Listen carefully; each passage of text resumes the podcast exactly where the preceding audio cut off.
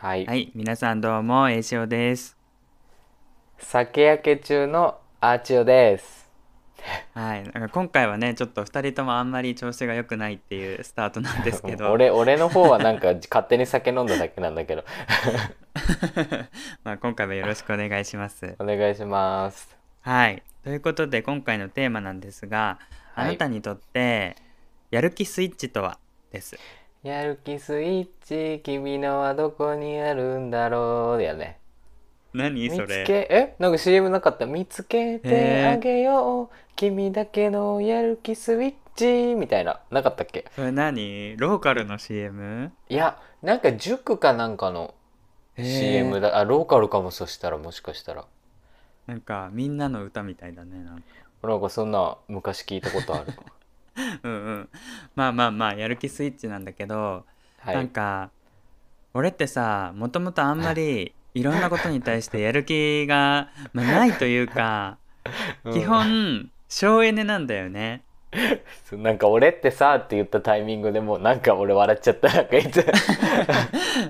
そうそうまあ、ね、よくあるパターンとは思うんだけど、そうだからなんかこうまあやる気を出したいなって思う対象のものもあんまりないけどなんか、みんなどうやってやる気スイッチ入れてんのかなってちょっと気になったから、うん。聞いてみたいなと思って。松尾くんどうですか、えーやる気スイッチはえうん。でもね、俺あれだよ宿題とかもなんか最後の最後までやらないタイプで迫られたりした時にやる気が出るタイプ、なんかあなたこれだけしかもう期限がないとかあとタイムリミットあーこれですみたいなこれやらないとやばい怒られるみたいになってやっとやる気出るタイプだから結構スロースターター、うんうんうん。か逆にめっちゃ好きだったら誰よりもやりたいと思って早くやっちゃうけど両極端かも。でも基本俺もない方だよやる気は、うなんかこうやる気スイッチだからこうスイッチを自分でこうよしって入れる時に何かこうすることとかある？うん。こういうタイミングで切り替えるみたいなのとか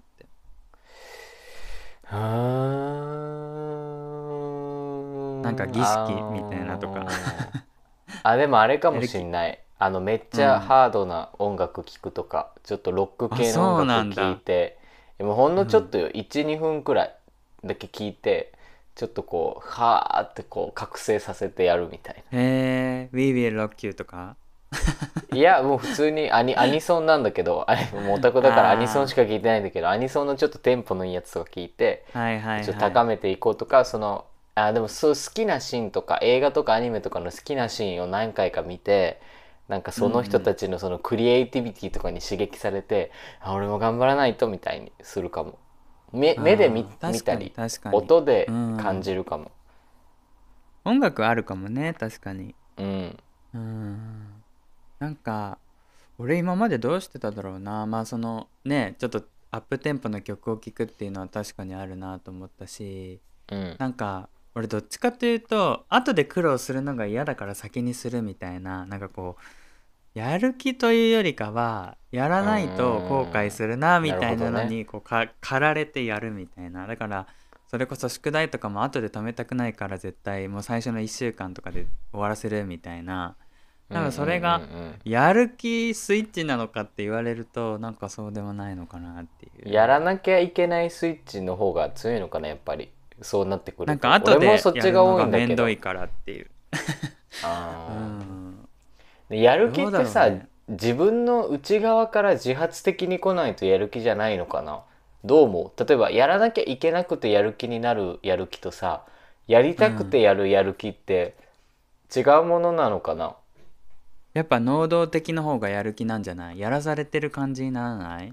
周りからの影響だあーまあ、確かにね、うなんかさうこれめっちゃ話飛躍するけど俺ら子供の時からさやらなきゃいけないことが多すぎてさ、なんかうん。気づけば自分からやりたいやる気ってあんまりなかった気がしない？例えば幼稚園の時もそうだしさ小学校の時もそうだけどさ、結構ルールが多かったじゃん学校って多分バンコク共通そうだと思うけどさ宿題とか。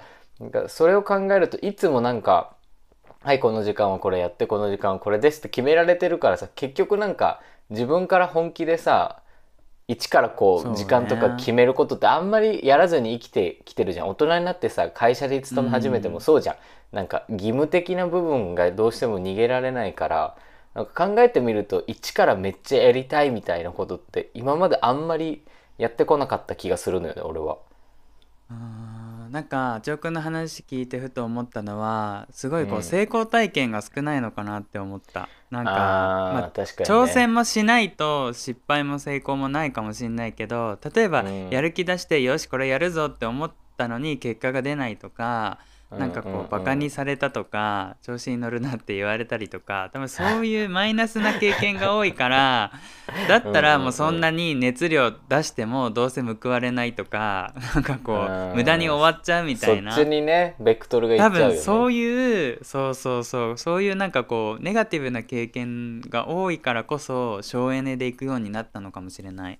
それこそなんかうん。仕事とかも最初はやる気でなんか早く新しいことを覚えようとかまあね、うんうんうん。子供のことだったらこの子たちのために何かしてあげたいとか思っても例えばもうなんかそれが自分一人のち力じゃできないっていうかなんかこうね思いが伝わらないっていうかうんうんうん。その上司が思ってることと違うからできないとか保護者に伝わらないとか、なんかダメだって思ったらもうなんかやる意味ないじゃんって思っちゃうのかな。なんかそういうのもあるのかもしれない。なんかでもさすごい人いるじゃん。たまに。そう言われてもさずっとやり続けてる人いるじゃん。たとえ何言われても。うん、なんかさ俺スイッチ壊れてるんじゃない？もうずっとオンになっちゃってるっていうかさ。ずっとでも俺こうう燃やし続けるのってきつくない？いやたまにいるいない？ずもしかしたら燃え尽きてる部分もあるんだろうけどさ見てる感じずっと燃えてる人いるじゃん、例えば俺の言うなればさうんアレさんとかグレとかそういう感じでしょ？いつも何かに一生懸命やっててそうね。俺のおじいちゃんもそうなの。お金稼ぐことに関してさもう貪欲すぎていひとときもこう、何休めてないの。常にお金につなげようとするから、すごいね。多分ね好きなんだと思う本気で。生きがいというかもあうなんていうの？仕事というかもう自分の性格をそのまま反映させちゃってるから多分苦になーんないんじゃない、うううん。それ大事だよね苦にならないってね。そうだからやる気とか考えてる段階で俺らもうあれなのかもしんないね。やる気がないんだろうねきっと。やる気ある人さやる気がみたいなこと言わないのかな。もう、うん。ななんだろうもうもう動いたらやってるみたいなこと？逆にやる気出してないように見えて実はこうなんだろう無意識のうちに結構そういうエネルギー使ってるからなんかなるほどね。逆にオフにする練習をした方がいいのかな。でもこれ以上やる気出さなかったらもう本当に 廃人になっちゃうけど。えでも A ちゃんだっていろいろやってきたしさそれなりに成功したじゃん。その何？あのノートやった時だっていろいろねみんなに読んでもらえたしポッドキャストやってる時だって一からやったポッドキャストも初回のやつもいろんな人に聞いてもらえたからささっき成功体験みたいな話してたけど成功体験めちゃめちゃある気はするけどね。なんか自分がそれを受け入れられないのかな。だって A ちゃんだって考えたらめっちゃいろいろこうだってさ九州から一人で出てきてさね、自活してるだけでもさできない人いるじゃん。やっぱこう出てきたけど失敗して実家に帰るみたいな人もいるからさ、それだけでも十分なんかやる気に満ちてるよね。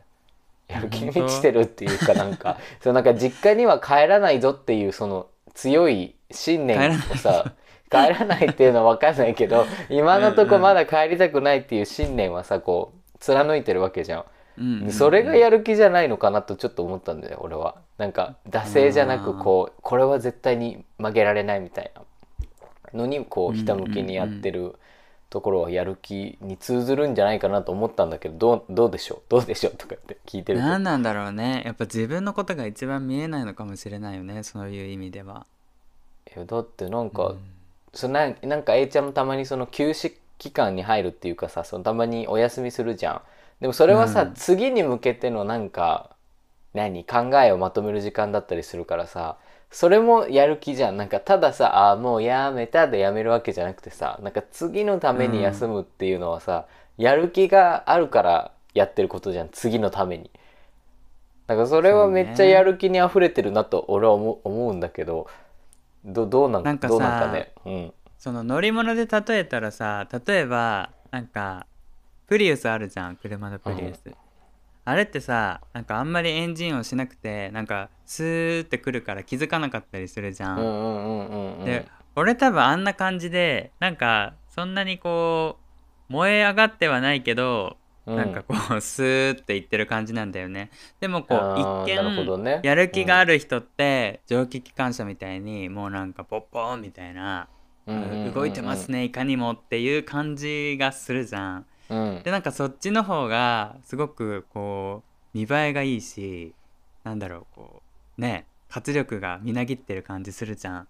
見いその見え方的にはね。でも、うん、本質的なやる気は変わんないよね。スーっていくかこうゾゾゾゾみたいな。ジープ的な感じで 山奥でも行けますみたいな感じじゃなくても結構スマートじゃない？スーってこうやる気が来るのなんかこうなんか新幹線みたいじゃん。なんか新幹線ちょっとうるさいけどなんかサーンみたいな。かっこよくない？うんうんうん。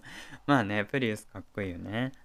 そう。だからまあそういうね自分のやる気スイッチをこう切り替え方っていうかオンにするにしてもオフにするにしてもなんか知っておくのって大事だなって思ったし、うん。なんかねあちおくんどうしてんのかなって思ってちなみに今やる気スイッチどっちになってんの？えいちゃんオンオフどっちに入ってんの？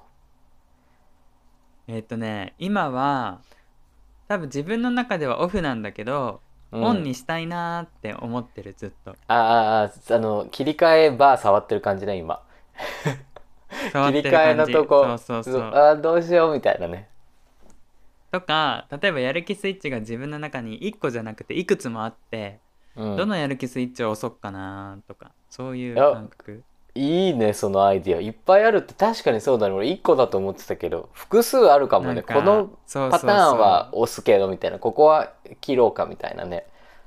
なんか放送とかさこうバーがいっぱいあるじゃん。うんうんうん音を上げたり下げたあ,、のバーのなんかどれをどこまで上げようかなとか。そういうあード感覚にゥルルル近いかもルルルルみたいなやつね。音声こう上げてるやつだよね。うんうんそうそうそう。放送委員からお知らせですみたいな時にシュルルルルルみたいな下げるやつだよね。あのバーって、そうそう。だから火で言うとうん、なんか弱火でもないんだけど完全に火は消えてるんだけど、でもガスの元栓は開いてるみたいな。火事になる火事に。あ元栓ね。あれガスだけひねってるわけじゃないってことね。元栓だけ開いてるってことね。元栓は開いてていつでもガス漏れじゃなくてね。だけど、そう。でもまだ火つけてないって感じ。弱火でもないっていうね。えなんかさ今までに一回さ燃え上がるみたいなことなかったの？もうなんか一気になんか着火したみたいなやる気なかったの。なんかよくわかんないけど気あでもやっぱづいたらバーみたいな。恋愛じゃない？あー恋愛か。うん、一番分かりやすいのはねそのバーって燃え上がるっていう表現で分かりやすいのは恋愛かなって思うし。なんかうん。惰性でやってきたって言ったらすごく悲しいけどやんなきゃいけないからやってきたっていうのが多いからうん。まあちょっとやる気を出したいですね 確かにね。でもそう考えたらさ、うん。恋さっきの恋愛ってさやりたいからやるもんだから一番やる気に満ちてるよね。だってさ別にやんなくてもいいいいわけじゃん。恋愛なんて。別にずっと童貞でもいいしずっとじゃあ誰とも付き合わなくてもいいわけじゃん。でも、まあそれ恋をあえ愛の難しいとこってさ相手がいるからさ自分だけ燃え盛ってても仕方ないしね。その辺まあね。のまたこうね難しさが出てくるけど一方通行じゃダメっていう確かに、まあでも一方通行のやる気に関して言うと恋愛が一番強いよねやっぱこう。うんうんうん。ちょっとこうなんだろうな。火加減が難しいというか。え恋したらなんかに物に今人じゃなくてなんかなんかのものに恋したらやる気がメラメラくるんじゃないの？例えばなんか新しくこう文章書くみたいなやつにめっちゃ恋するみたいな。そこになんかこう 愛愛着というか愛を感じさせる何かをこう見出すみたいな。なんだろう。グレさんの顔貼るみたいなそのそういうわけじゃなくて。わかる。言ってることはすごくわかるし俺はねそれ永遠のテーマなんだよね多分。その時にわかるっていうか。うん。うん。そんな感じなんだよね。それがあったら苦労しないなっていうとこなんだけど。だからでもなんかそうやって考えてる時点でも幸せなの分かってるしなんかそういうことで悩めること時点でもういいじゃんっていうので言いくるめて、なんかこう探さないまま来たって感じ。探さないままっていうか探せなかったまままあいいやっていうないがしろにして、こうちょっと自分に言い聞かせていやいやそれでも十分じゃんみたいな 感じかな。まあでも多分ね A ちゃんは思ってる以上にやる気がきっと入ってる人なんだと俺は思う思うよ。思うけどね。静かにやるやる気なかったらこのポッドキャストさえやってなくない？なんかもうだるいわみたいな。なんか毎回収録するのみたいになるじゃん。やる気ゼロだったら。まあね。まあね。まああのーねあちおくんもそうだしこれお聞きの皆さんもこうやってやる気スイッチ入れてますとかいうのがあったらぜひ参考にしたいのでたくさん教えていただきたいです。これ本当に教えてください。僕もあの、うん。僕はやる気入る方ですけどまあうん、ちょちょ切れる時もあるんでそういう時のこう燃やし方みたいなのも聞けたら嬉しいです。まあそうね。まあオフにする方法も知っとくの大事とは思うけど俺割とそっちは得意かなって思うむしろいっつもオフだから。なんか。そうね。両方大事よね、うん。副交感神経と交感神経じゃないけど狂うとやっぱさうつ病になっちゃうじゃん。だからさこう、うんうん。うんいい感じの塩梅が必要よね。うままずじゃないけど。だからなんかこう頑張りすぎてって心配されることとかもすごいあったしそんなに頑張んなくていいよみたいな、でもそれってやる気でじゃあやってたのかっていうとそういうわけでもないのかなっていうか。なんかこう義務感とか責任感とかっていうの方が大きかったのかな。みたいな。うん。まあ難しいっすねそういうのって。やる気を人に身につけてもらうのも難しいし自分で出すのも難しいし、うん。まあ逆にやる気しかないですっていう人もいるだろうし、まあ。すごいよねそういう人、うーん。ぜひなんかこうやる気スイッチの押し方を教えていただきたいですね。いや本当です。お待ちしてます。はい。というまあなんかこうざっくりしたお話だったんですけれども今回のテーマはあなたにとってえーやる気とはでした。やる気スイッチですね。あやる気スイッチですね。すいません。はい。やる気スイッチとははい。でした、はい、えー皆さんにとってのうまいものが見つかる手がかりになったでしょうか？質問やご感想などたくさんのお便りお待ちしています。お待ちしています。はい はい。一番うまくてまずいものそれではお便りを紹介します。はいはい。川さん、こんばんは。いつも楽しく拝聴させていただいております。先日のテーマのあなたにとって子育てとはについてパートナーと話をしました。同性の間に子供はやっぱり難しいのかなと彼に話すと彼は面白い話をしてくれました。僕が中学生の時にね、新世紀エヴァンゲリオンが始まったんだよ。僕の同級生に H 君って子がいてね、彼はアニメオタクだったんだ。彼がクラスでエヴァンゲリオンの話をするとクラスメイトは白い目で見たり気持ち悪いって距離を置いたり担任は担任で親に連絡して「あなたのお子さん大丈夫ですか?」みたいなことがあったんだすごくない？ちょっとごめん まあね、へーエヴァってまあ確かにちょっとまあなんかグロいっていうかちょっと不思議な雰囲気のアニメだもんね。うん。あれから20年くらいでさ今でもオタク嫌いの人はいるだろうけどアニメ好きも当たり前になったし声優さんがなりたい仕事にランキングされたりして当たり前になったでしょ？こういった問題って自然と収まるところに収まる時が来るんじゃないかなって僕は思ってるんだ。今すぐどうにかできるならそれも方法なんだろうけど特に子供の問題は一つの命と人生の問題だからどれだけ道を整えて守り抜けたとしても結局は大人のエゴの部分があると思うんだ。なんかアニメ風に言うと市民権を得た的なことではないのかもしれないけどなんか波がなくなったねって時までゆったりやっていこうよと彼は答えてくれました。20年後だと僕は還暦だからどっちにしようと子供は難しいのかもしれないけど君はまだ40代なんだから希望は持っておけばいいと思うよ。彼はやっぱり大人だなと年の差を改めて感じたのと同時に気持ちが明るくなる話でした。っていうことです。どうですか？いやまあ大人ですね。いや本当に。いやなんかもういやごもっともすぎてやっぱこう、なんだろう時間かかる問題じゃんこういうのって理解してもらうのってそんな1日2日でできる問題じゃないからやっぱこう,、時間をかけてゆっくりと下地を作っていくことが大事なんだよねやっぱりね。うんうん。そうね。なんかうーん。もちろんそのなんだろうな。未来のために自分たちの次の世代のためにこう時間はかかるって分かってるけど今こうん。う活動してくれてる人とかっていると思うけど、でもなんかほとんどの人がすごく生き急いでる感じがするっていうかやっぱりうんうん。時間は待ってくれないからこそなんかでもなんだろう時間がかかるとはいえどでも今の自分は今幸せになりたいわけじゃん。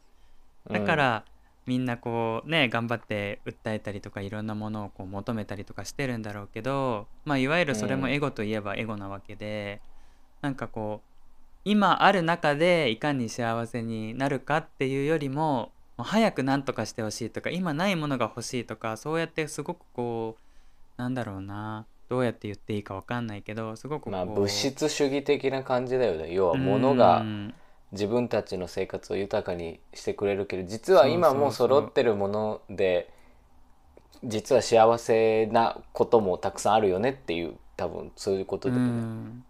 んだから本質的には時間がかかることをすごくこう早早く手に入れようとするからなんかそこが多分違和感に感じてしまったりすうん。るところなのかなっていうか、俺の場合はねなんか。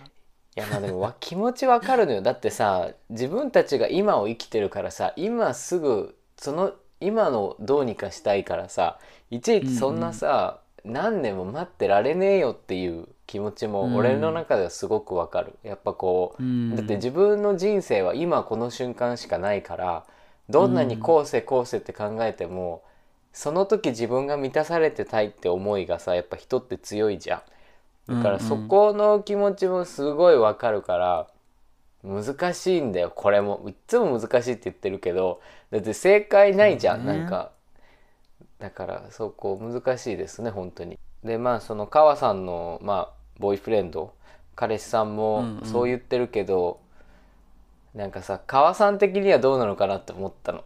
その20年、ま、待てますかっていうその例えば川さんと母さんのうん。その旦那さんと2人でこう築き上げたい子育てとかさそういう結婚生活みたいなのがもしあったとしたらさその若いうちにね、なんかそれをさ20年待てますか？みたいなところもさ一個の問題になってくるじゃん。待ちたくないっていう人もやっぱいるわけじゃんそんなに。だって今この時を私たちはこう幸せに生きたいって思う人もたくさんいると思うから、うんなんか本当にそこではさやっぱ論争が起きるよね。こうゆっくりやっていきましょうよって人とさでもゆっくりはやってたら私たちの今この青春っていうとちょっとあれだけど時間がなくなっちゃうじゃんって思う人もさ一定数いるしそれ全然理解できるからなんかどうさその2人のさ愛の子を取れるかってとこがめちゃめちゃ難しいよね。うーんなんかこうなんだろうな思考的にこう未来を見る人と過去を見る人っているのかなって思って多分うんうん、なんか待てないっていう人は未来を見ていやもうあと何年しかないとか他の国はもうここまでできてるのに今日本はここまでできてないとかそういうこうガツガツする人って未来を見てるのかなっていう感じがしてなんか俺自身どうだろうって思った時になんかどっちかというと過去なのかなっていう温故知新的ななんかいやでも昔の苦労してくれた人がいるから今があるから、まあ、もちろんなんか辛いこともあるけどあの大変な時代に比べたら今幸せだよなとか なんか俺多分どっちかというとそっちなんだよね。だから、うん。なんかすごく省エネ思考というかうーんもしかしたらそれがね見る人にとってはなんかこう保守的に映るかもしれないけどなんかそれって別に悪いことじゃないって思うしなんか、うんうん。やっと最近なんか自分も未来のことをちょっと考え始めようかなっていう気持ちになりだしたからなんかまあ人それぞれタイミングはあるんだろうけどなんかちょっとそういう風に思ったかな。未来志向と過去志向というか。うんね。うん。確かに。俺はどっちだろうな。俺はうーん。でもどっちかというと未来を見たいタイプなんだけど結婚してからはあんまりそのうん一人でいる時は超未来志向なんだけど誰かといると俺はあんまり未来志向にならないかもしれないな。多分その人との瞬間が多分今だからそれが楽しければあんまりこう未来を考えなくなる。今かもうちょっと前のまあちょっと過去を考える風に変わってきてるけど多分本質的に俺は未来志向だったと思うけどまあねまあ旦那さんのアレさんとも出会ったりとかいろんな出会いが経てまたそこも変化していくしね人もね。こう考え方だったりね。うん。まあなんか逆のことを言うとすごく申し訳ないけど例えば「エヴァンゲリオン」みたいな例もあれば昔なんかすごくきらびやかなものでも今すごく廃れてしまったみたいな例もあるじゃん。ある。あるね。だからあーね一概にこれって言えないけどまそうあね。まあまあまあうん。まあもうあの気のどうに持ちようとかないるうかのそう。どうにかなると思ってやるしかないよね。うんうんうん。その時に自分が何を信じてねそれこそやる気を出すかじゃないけどそういうところなのかなっていう感じがうん、する。でもなんかそうやってお互いにこう高め合えるというか安心させてくれるパートナーさんってすごく素敵だなと素思い敵ます。ね。うん。あのね貴重なというかほっこりするエピソードありがとうございましたありがとうございました。はい。続きまして、粉抹茶さん。八尾さん、さん、こんにちは。とってもとっても暑い夏が続きますね。夏って毎年、無理、もう耐えられない、冬の方がマシって思った頃に秋になって、冬になったらそれはそれで寒くて、無理、夏が恋しいって思ったり、えー四季が豊かな日本に暮らすからなのかもしれませんが、季節ってうままずなのではと一人でふふふと微笑むことができたのもお二人のポッドキャストのおかげです。いつも配信ありがとうございます。あちおさんがツイッターをお休みスリープモードに入られた件を聞いて私も栄翔さんのつぶやきに励ますつもりで余計な一言を言ってしまったことがあり顔もわからんやつからこんなこと言われてもなんやねんって思うよなと反省しておりましたやはりカップルの問題はお二人の間でしか流れていない空気や状況がありますよね快な思いをさせていましたら本当にごめんなさい。距離感を見誤ることができてしまう。ツイッターもまたうままずですね。反省。ということでまあ続きもあるんですが一旦この辺りでちょっと区切らせていただいて。はい。こちらこそすみませんっていう感じですけれども。まあこうやってね言ってくださるとすごく救われるというかまあそんなことないですよって。まあもちろんね粉抹茶さんはそうではないんだけど一概に言えないところもまた現実であるわけで ねまあ SNS の難しさなとは、うん一言余計な人多いよね。俺もそういうタイプだからさ、なんかいつも気をつけてるけど、なんかさ余計なこと言っちゃう人って言うじゃん俺みたいに。だから気をつけなきゃいけないのよね。それがさぐさっと相手に刺さることあるじゃん。本当は励ますつもりで言ったけど、うんなんか変にマウントに聞こえたりさ、ちょっとダメねあれね。気をつけないと。何なんだろうねなんか独特だよねツイッターってなんかさ、ツイッターってマジでなんだろう。もうさ、なんか裏、裏のアカウントっぽさがすごい出てるから、いつもね、うん。どんなに健全な感じでも、なんか、常に構成モードというか、なんかうん。私の主張の押し付け合いみたいなうん。感じするよね。うん。なんか雰囲気としてね。俺もだって今やめたいんだけどツイッター。でもなんか すごくやめたいんだけどでもなんかこうね皆さんのことっていうか、まあ、皆さんもそんなにね私一人に対してあれとは思うけどなんかねこれまでのつながりとか考えるともったいないのかなとか思ってまあ消さなくてもさ自分が見なければいいだけじゃんそうよ、そうでもよ。でもなんかあればやっぱ見てしまうのが佐賀だしなんかうん。ねうーんとかねまあいろいろ考まあえますけど、まあね。でもねこんな風にこう考えてくださっててありがたい反面すごくこう申し訳ないなっていう気持ちがありますね。このマッチョさんは大丈夫です何言っても、うん。ね。このマッチョさんはって言ったらあれだけど、大丈夫。多分「うままず」を聞いてくれる皆さんはそういう距離感が上手な人が多いのかなと思います、僕は。うん。じゃあちょっと続きを読みますね、はい。えー以前栄翔さんは顔出しをしていないことを後ろめたく感じているようにおっしゃっていましたが私はそんなこと気にしていませんよ。顔なんて栄翔さんの1000個の情報の中のたった一つです。今 まずは私の中では癒しリセットそして駆け込み寺です。皆さんの悩みや社会の不満をあちおさんはそもそもなんでなんだろう。栄翔さんはわかるわかる僕もさの切り口でゆるいのにザクザク畳まれていく洗濯物を見ているようで癖になります。ここすごくね的を得てるなって思ったんだよね。あ本当？うん。切り口の違い。あちおくんはこうそもそもさあってよく言うような気がしてて。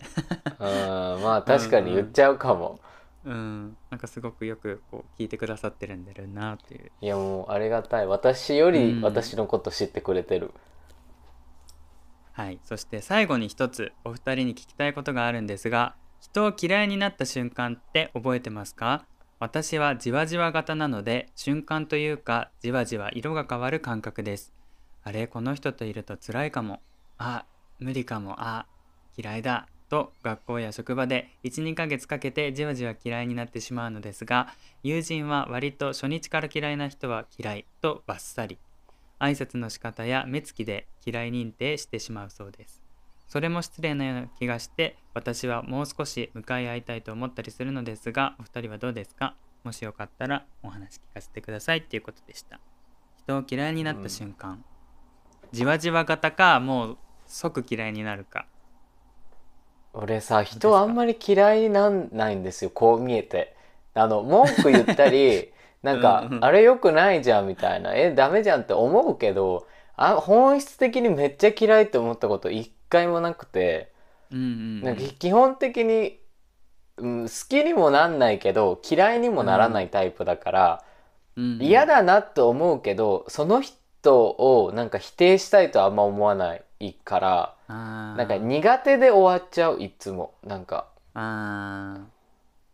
タイこれ多プ俺はね。分ねまだ出会っ出会ったことないんだよあっちよくんあほんいやもちろんさ、うん。嫌いなこの前の仕事辞めた時もさめっちゃ嫌な上上司いたけどいたし、超なんか不機嫌で来るたんびに挨拶とかもしてくれない人いたけどなんかね、まあそういう時そういう人なんだなと思って嫌いになれなかったのなんかうんうん。だから多分もしかしたら A ちゃんの言うに俺が本当に心底嫌いになる人がこの世に、まあ、現れるかもしれないけどまだもしかしたら出会ってないかもしれないね。そうよそうよ。だってもうほんとゲスの極みいるからね。本当にあのー俺もね嫌いにならないタイプだったんだけどだからこそすごく衝撃を受けた。あこういう人ってやっぱいるんだってこうちょっと何何したのそれ洗礼を受けたというか。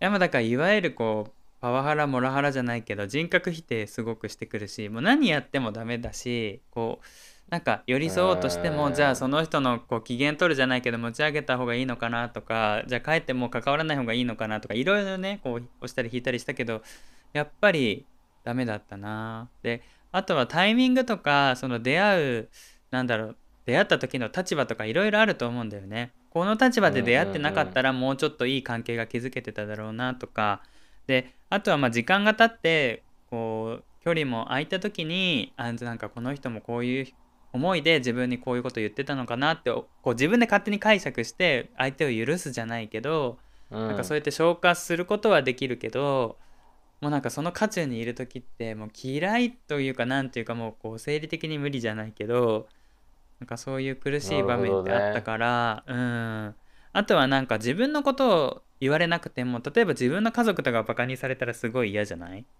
あ嫌だ嫌だ。それは嫌、うん、とか多分ねそういうポイントがあって自分の中に絶対。だからやっぱそういうことって言う人やっぱいるんだよね。だからなんかみんな隠してるけどなんかやっぱこうね職場とかでやっぱ出会うんじゃないかなそういうのってまあでもそういう人いたら俺多分いそしたらじわじわ系か瞬時に嫌い系かって言うと多分瞬時に嫌いになっちゃうから、うん。でもさ大体そうじゃない？自分の家族さバカにするようなタイプ。一言でもそんなこと言ったらさじわじわとかしてらんなくない？もんなんかなんだこいつみたいになんない、うーん、まあ、流す人もいるだろうけどね。嫌いとかにならずにはいはいっていう感じでさらってこう眼中に入れない人もいるだろうけどねそうお前の娘連れてこいやって思っちゃうもん俺なんか娘か息子か分かんないけど。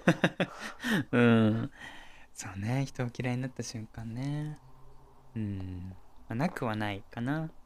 うん。うん。でもなんか一方で自分もきっと嫌いになられた瞬間があるんだなってことはなんかよく考えるから。うんいっぱいあると思う絶対、ねうん。ねこのうままず聞いた瞬間そう思う人もいるかもしんないじゃん。いるいるよねなんか嫌だこいつらのうん。なんかこの感じな超ムカつくんですけどみたいな。いるよね絶対。うん。だから知らないうちに嫌われてる。あの、うん。可愛がられるタイプじゃないと思ってるから俺自分で。じゃあ改善しろよってツッコミが来るかもしれないけど。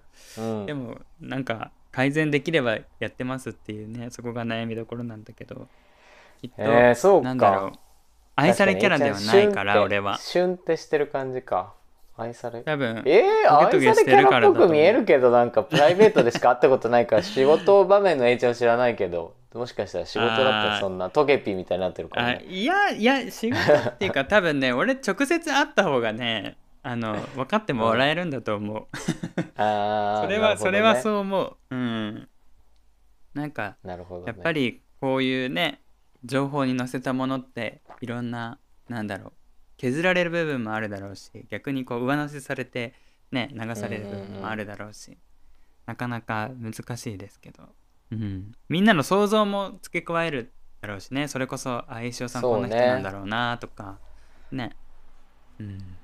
まあ、逆にこうあっちょくんみたいに YouTube とかで出しててその、うん。なんだろうそっちも怖いけどね。なんかあ実はそうじゃないみたいな。あそのな見せてる顔が違うみたいな。その YouTube 出すのも怖くくない？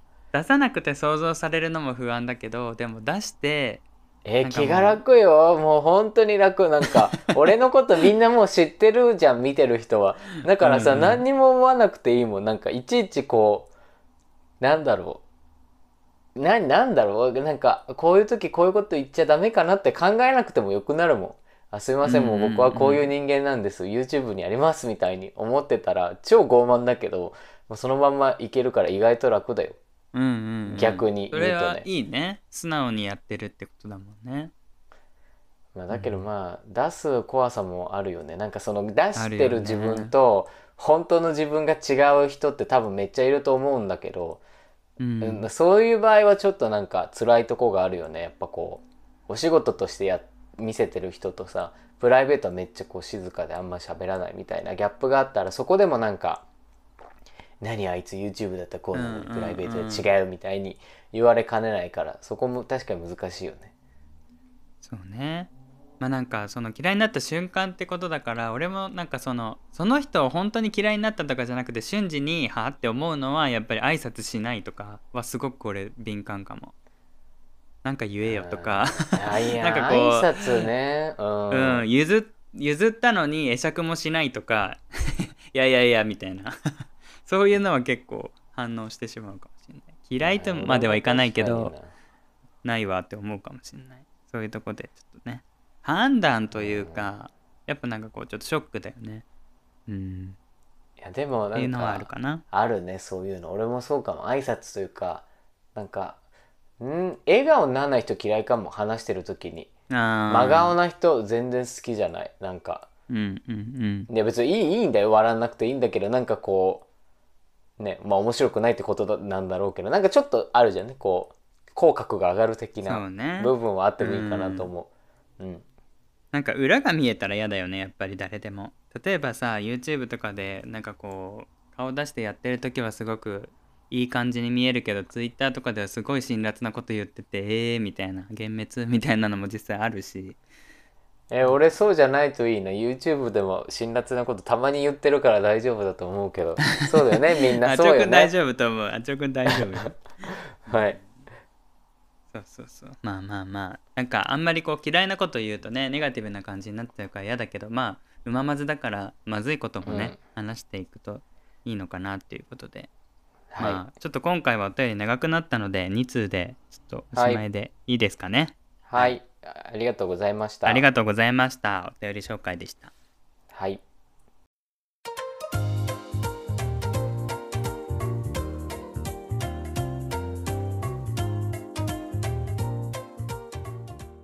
はいそれではエンディングですが今回の2択はあちおくんにちょっと考えてもらおうと思いますがいやもう私この二択超好きでいつも弟とかあれに超汚い二択をいつも出してるから皆さんにもちょっとはいはいはい汚い目の二択をちょっとご提供したいと思います。はい。もう世界に食べ物がなくなりました。で私たちに残されたものはうんことおしっこしかありません。さてどっちを食べますか？もうもう食べないという選択肢はない、うんこかしっこ。あちおくんどっちなの？ちなみに。え俺はおしっこ。食べる。食べる飲む。えだってうんこはさ大腸菌とかいろんなウイルスがあるし人によって病気持ってる場合もあるじゃん。おしっこって基本的にろ、まあまあ汚いけど、まあ、まずまず飲めるし、うん。やっぱ人間の体はさ水で構成されてますからうんこの固形物だけだったらどうしても足りない部分が出てくるでしょ。でもちろんおしっこも栄養素がないからあれだけど、まあ、少なくとも水を取っといた方がいいかなっていうことでおしっこですね。あとまあ噛みたくないよね。やっぱあのぐちゅぐちゅって感じの。ね。ああそうね。えそれってさ調理できるの？うんうん。あ別にあのどう 茹でてもいいしあの焼いてもいいし。うん。自分のじゃないとダメなの？例えばなんか動物のとかあり？あまあまあ大丈夫。あのお母さんのお父さんのうんこでも何でもいいしおしっこでもいい。もうそこにあるのは誰かのうんこ。まあ動物でもいいし、何かのうんこかおしっこだけしかないみたいな、うちさ実家にウサギがいてウサギの糞ってさ結構コロコロしてて、手で掴んでも全然大丈夫な感じなんだよね。なんかあの丸ボーロみたいな感じ？サクッみたいな。うんうんうんうん。うんだからなんかそういうのだったらなんかこうん。うチョコチップみたいな、味はうんこだけどね。うんサクッといけないかなとか思ったりするけど。なるほどね。うーんまあどっちも食べないですよねえどっちか選ばなきゃいけなかったらどっち、えーいいなんうーん。でもやっぱり喉は乾くかな。何この質問。いやもう俺これ超好きなのこういう質問。そう。え聞いていいかな？アレさんはどっちって言ってた？おしっこですね。うんこ嫌いだからあれ。はいわかりました皆さんもよかったらあのえいちゃん答えてないじゃんおしっこだね。あいやいや、えーいやうさぎの糞でじゃあうさぎの糞っていうことはい。はい。はい。ということで、はい、皆さんも考え究てみてください。択ねはい。はい。うままずでは皆様からのお便りお待ちしております。うままずポストもしくはメールアドレスうまくてまずい gmail.com からお寄せください。はい。あー最後はちょっとね、あの、お下劣な話になりましたけど、皆さん今回もありがとうございました。また次回お会いしたましょう。番組アンカーはえいしおと、あちおでしたバイバーイ。バイバイ